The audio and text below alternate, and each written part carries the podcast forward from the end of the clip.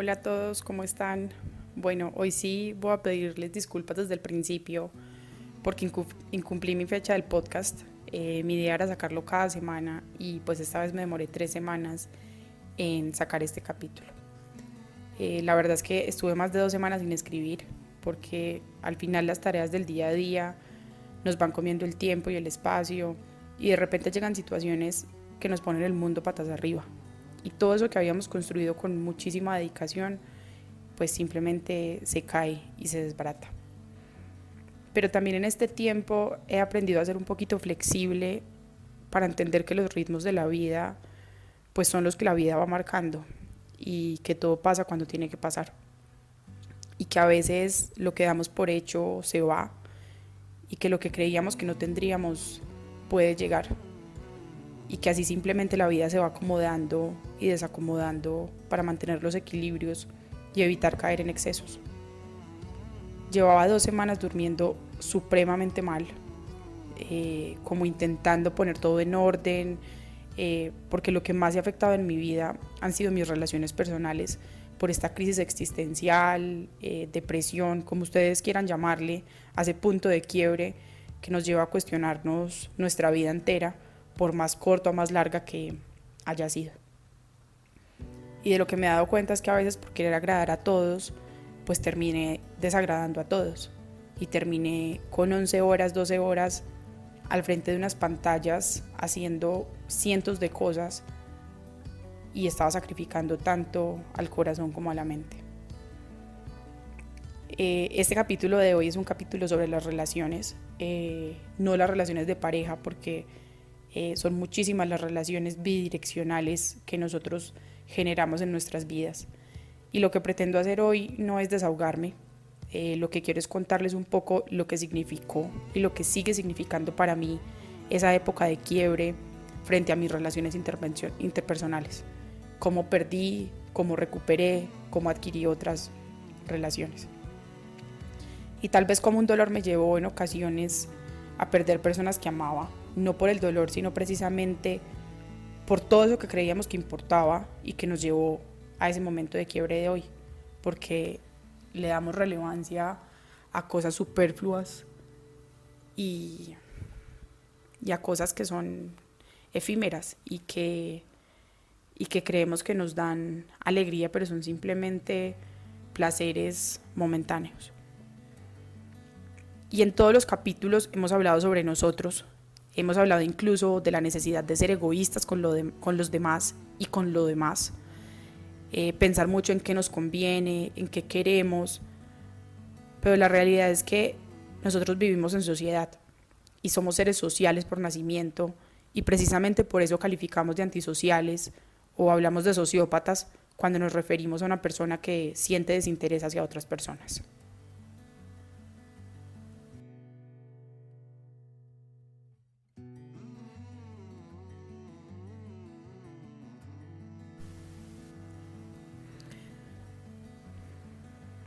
Quiero comenzar con algo y es que nosotros crecemos bajo un precepto que marca nuestra vida y que la define, y es la familia. Mi familia evidentemente es mi pilar, es mi motor y es mi vida entera. Creo que de eso se han podido dar cuenta en todos estos capítulos, que siempre hablo de eso, siempre hablo de mi mamá, de mi papá, eh, de mis hermanos, de la importancia de ellos en mi vida pero hoy lo que quiero decirles es que mi familia, y no mi familia, esas cinco personas que están alrededor mío, eh, la familia ha sido mi mayor limitante en cierto momento. Y no ellos como persona, sino el concepto de familia que como sociedad nos mostraron e implantaron en nosotros.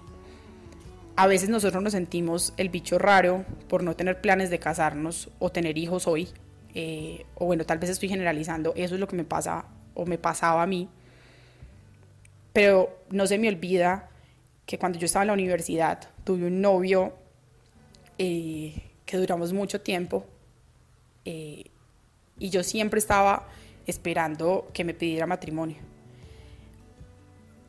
Y creo que era eso que yo esperaba era más porque sentía que era el paso que había que dar que más que el paso que queríamos dar. Y, definitivamente eso fue lo que dañó eh, la relación. Ese afán mío de una cosa que no tenía por qué pasar, porque eso, terminamos nosotros queriendo una cosa sin saber la otra persona eh, qué quiere. Y, a veces creemos que esa es la forma de atar a alguien a nuestras vidas. Eh, no sé, yo tenía 24, 25 años y, y, a mi alrededor ya comenzaba a pasar eso, ya mis amigas comenzaban a casarse, a tener hijos y pues yo ni señas de eso. Entonces también eso comienza a generar como un afán, no se me olvida alguien cercano que me decía que antes de los 30 tenía que tener hijos.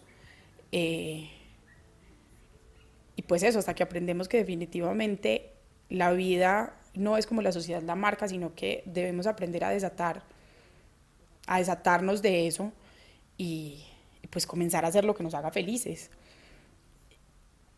Y hasta hace poco yo entendí eso que dicen que el amor significa libertad y que la libertad es esa libertad de dejar ir cuando sea el momento de irse o la misma libertad para quedarse. Y mi gran problema con ese novio que yo tuve era eso. Yo necesitaba que estuviera hablando conmigo todo el tiempo porque si no, yo sentía eh, que me estaba abandonando. Y que es parte de eso, de lo que vemos entonces de los otros, de lo que tenemos que hacer nosotros y las relaciones que tienen otros son las relaciones que queremos tener nosotros. Y entonces comenzamos y nos dedicamos a moldear nuestras vidas de acuerdo a lo que el otro quiere y el otro a lo que nosotros queremos y terminamos siendo desconocidos para nosotros mismos y creo que ahí es donde comienzan a romperse las relaciones y relaciones no solamente noviazgos o matrimonios sino también amistades, hermandades, relaciones de colegas, compañeros o trabajo.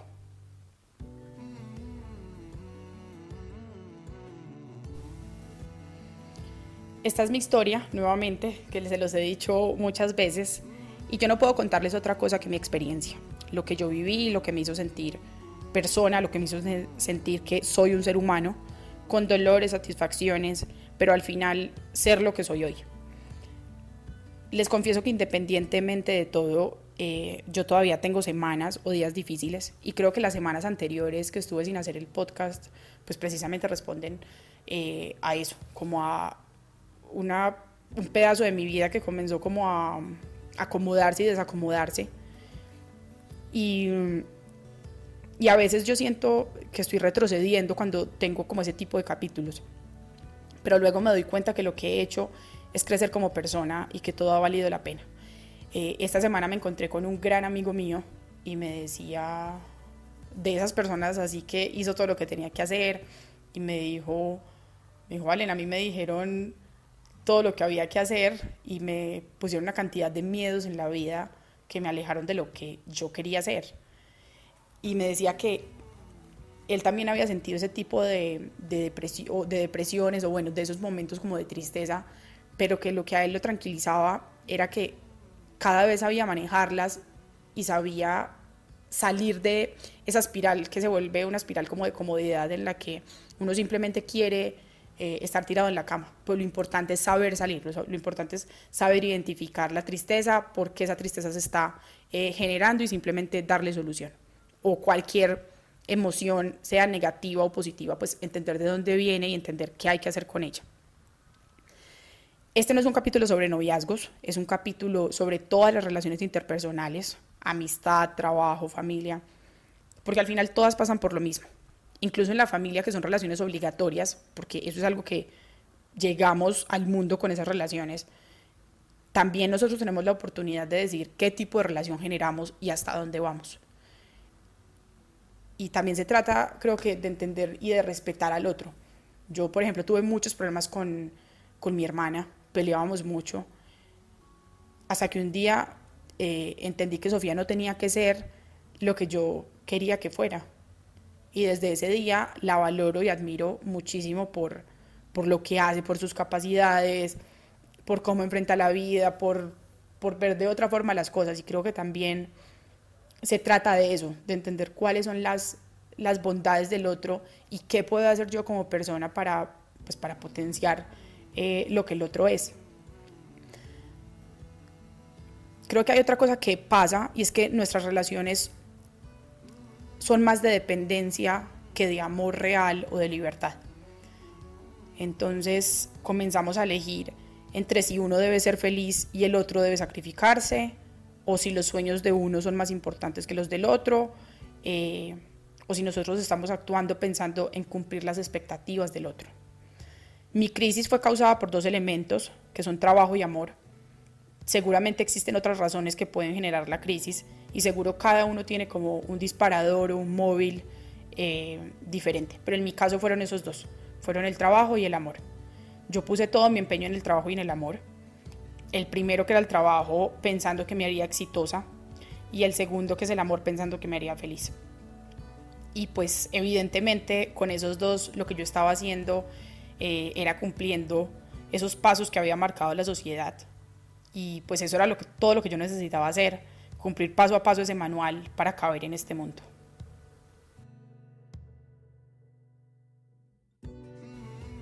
Les cuento que en el trabajo yo hice lo que mis jefes querían, yo hice del trabajo mi mundo y desconocí la existencia de una vida diferente. Y hoy, donde sea que yo vaya, estoy con el computador y el celular, porque todavía me cuesta entender y desprenderme de de eso de que una llamada puede esperar, o que un correo nunca es de vida o muerte, o que un mensaje no se va a borrar y el mensaje va a estar ahí esperándonos.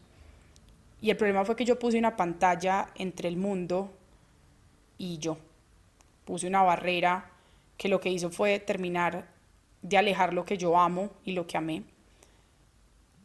Y terminó alejándome incluso de la naturaleza, de la suerte de amar, de disfrutar el sonido de una ciudad, e incluso tener la fortuna de ver y poder leer. Eso fue lo que causaron esas pantallas en mí y lo que aún causan que hoy cada vez intento ser más consciente eh, y luchar contra eso. Que por ejemplo es mi pelea diaria eh, con mi mamá. Que esa relación que ella me pide pues de reciprocidad cuando ella se sienta a hablar conmigo, pues lo que yo hago es ver el celular y, y aunque yo le digo a ella, mami, cuando tú me hablas y yo estoy viendo el celular, yo te estoy escuchando a ti.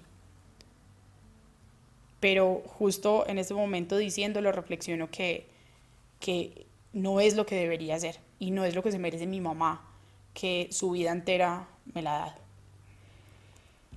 Y esa obsesión por el trabajo eh, me llevó a mí a creer que el mundo debe funcionar como funciono yo y creer que los demás son los del problema cuando la del problema soy yo. Pero aquí estoy hoy intentando luchar contra eso una y otra vez y estoy segura que lo voy a lograr, pero sé que todo se trata de esfuerzo eh, y de trabajarlo. Y lo mismo que mi papá me exigió fue lo que me alejó de él, la productividad y la eficiencia que pedía todo el tiempo. Y esa búsqueda de aprobación de los demás lo que hizo fue generar muchísima inseguridad en los demás, porque yo todo el tiempo entonces estaba buscando aprobación de ellos. Y hoy cuando yo quiero ser feliz y libre, pues me causa problemas porque ya los había acostumbrado a eso. Entonces cuando quiero desacomodar eso, pues se dan esos problemas porque comienza como a caerse lo que se había construido, aun cuando lo que yo quisiera construir fuera algo mejor. Y el tema es que cuando decidimos hacer las cosas como queremos en esas relaciones personales, pues uno de los dos sale lastimado porque como somos seres de costumbres, cualquier cambio nos afecta. Eh, les digo la verdad, yo llevo dándole muchas largas a este capítulo por el dolor de aceptar que fui yo eh, quien se causó dolor, quien permitió muchas lágrimas y muchas tristezas, quien pensó que estaba escuchando pero no estaba escuchando, eh, quien creyó en algún momento y luego se decepcionó y quien también le, debió, le falló a quien no debió fallarle. Mi gran dolor ha sido el amor, porque precisamente en las relaciones yo no aprendí a hacer duelos ni cerrar etapas, eh, por eso que les decía de no llores por eso que no vale la pena, cuando las emociones son para sentirlas, para vivirlas y manejarlas. Y porque todo eso me llevó a mí a evadir cerrar ciclos y evadir tener conversaciones. Yo prefería quedarme callada y simplemente dejar pasar las cosas. Eh, no me di mi lugar cuando debí darme mi lugar. Y darse el lugar no es eh, creerse más o ser orgulloso, sino simplemente saber hasta saber poner límites. Y lo que yo creí era que bajando la cabeza pues ese alguien a quien le estaba bajando la cabeza iba a valorar que yo estuviera perdonando ese dolor que había causado. Y entonces también lo que pasó fue que a veces era una persona para encajar y otras veces era otra persona para desencajar.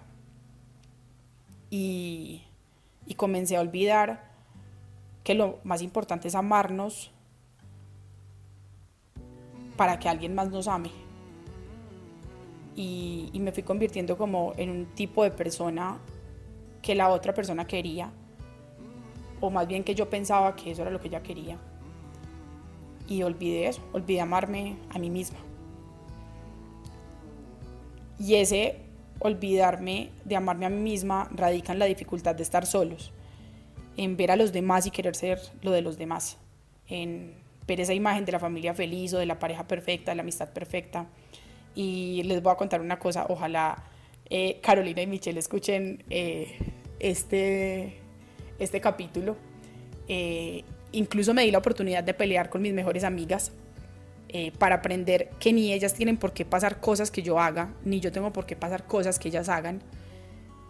E incluso esta semana me di la oportunidad de decirle a alguien, eh, oye, ahorita veo lo que me estás pidiendo porque primero voy a terminar lo que estoy haciendo para mí. Y me di cuenta que no pasaba nada porque cuando el otro quiere, eh, entiende que también hay prioridades para nosotros y entiende que no hay una cosa más importante que la otra, sino que hay momentos para cada una de las cosas. Y también me di la oportunidad de entender que todos amamos y demostramos lo que sentimos de forma diferente. Y que estar presente no significa estar y que no estar tampoco significa olvidar, desentenderse o que no nos importe. Quiero contarles qué hice yo eh, en ese proceso. Yo qué decisión tomé con mis relaciones. Y lo que hice fue decir todo lo que tenía que decir, amar todo lo que tuviera que amar y hacer todo lo que tuviera que hacer. Yo miré a cada una de las personas y literalmente a lo que me dediqué fue a medir esa persona qué estaba haciendo por mi vida y yo porque había sacrificado, amado, dado o hecho tanto por esa persona.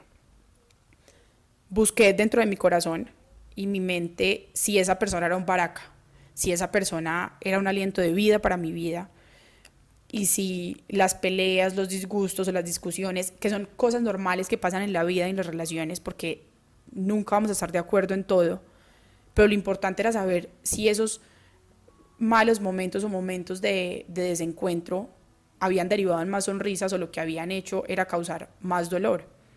Y la verdad es que a veces, incluso nosotros hay personas con las que peleamos, pero luego vienen mejores cosas. Entonces lo que yo hice fue elegir quién se quedaba en mi vida. Y si había algo que me molestara a esa persona, pues buscar si podía cambiarlo o no, eh, si esa persona era buena o mala para mí, e incluso si yo era buena para esa persona. Porque aunque nosotros primero debamos pensar en nosotros, el amor y la libertad también deben tener en cuenta al otro. Entonces yo lo que hice fue comenzar a dejar todo muy clarito mis límites y capacidades, mis intenciones y mis intereses. Y lo primero que dejé en claro es que en mis relaciones solo hay una cosa que importa y es la lealtad. Entonces le di la oportunidad a esa palabra libertad para querer sin condiciones, para querer bien, para querer como yo quiero y que me quieran pues como la otra persona quiere quererme. Y decidí que la libertad debe ser para mí, que la libertad también debe ser para él o para ella, y para ellos o para ellas.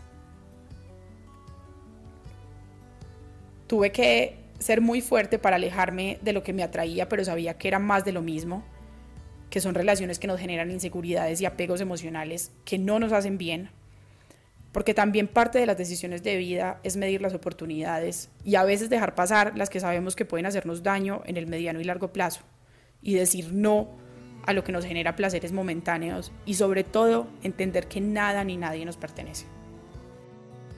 Yo les cuento que hoy yo no tengo afán de casarme, ni siquiera me imagino con un vestido blanco, porque aunque me encanta pensar en lo que yo quiero lograr, no quiero que mis decisiones de hoy estén supeditadas a un día en el que yo diga sí. Y les soy sincera, yo era de las que antes veía vestidos de, de matrimonio.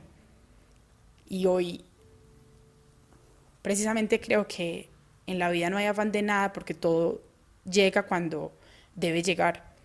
Tampoco tengo afán de tener hijos. Mis mejores amigas tienen unos hijos espectaculares y con eso para mí es suficiente. Y mis hermanos son mi vida entera. Y ni siquiera sé si quiero tener hijos eh, o no, o por lo menos en el corto plazo. Y me encanta ver cómo las personas abren los ojos cuando yo digo esto, pero también me encanta que mi mamá me mire feliz porque sabe que hoy soy más feliz que nunca, aunque, perdón, se me están saliendo las lágrimas en este momento, no tengo ni idea por qué. Eh, pero hoy soy más feliz que nunca, aunque siempre hubiera dicho que yo quería tener muchos hijos y casarme. Y creo que eso es lo que demuestra es que no nacemos con una vida determinada, sino que la vida simplemente va fluyendo y va tomando pues, los caminos que debe tomar. Y en esta sociedad del rendimiento, uno lo que hace es guerrear sobre todo contra sí mismo. Eh, eso lo dice un filósofo de quien no sé pronunciar su nombre, creo que su apellido termina en Chan, eh, pero ese mismo habla de una sociedad de la positividad en el que una sociedad en la que no se vale no querer y siempre debemos querer. Y yo hoy hay muchas cosas que no quiero, a las que estoy dispuesta a decirles no, porque muchas veces les dije que sí, simplemente por ir con una sociedad eh, que creo que hay más que eso.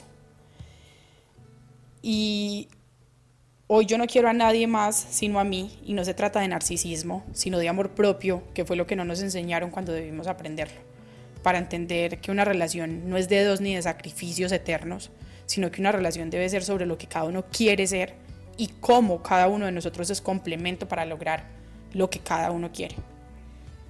Este capítulo ya lo había terminado de escribir, había llorado escribiéndolo eh, y se lo mandé a mi mamá para que me diera su punto de vista.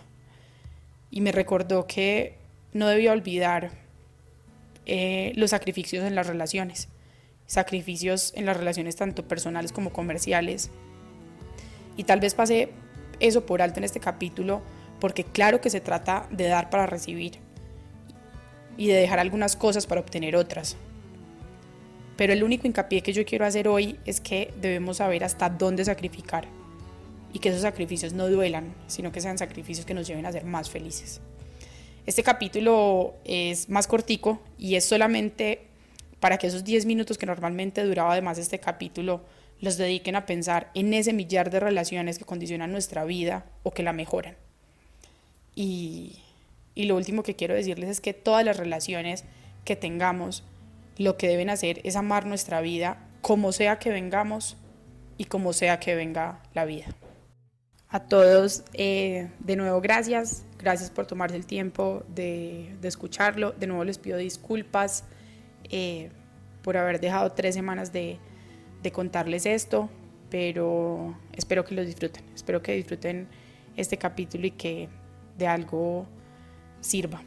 Eh, les mando un abrazo gigante eh, y bueno, nos vemos la próxima semana, súper prometido.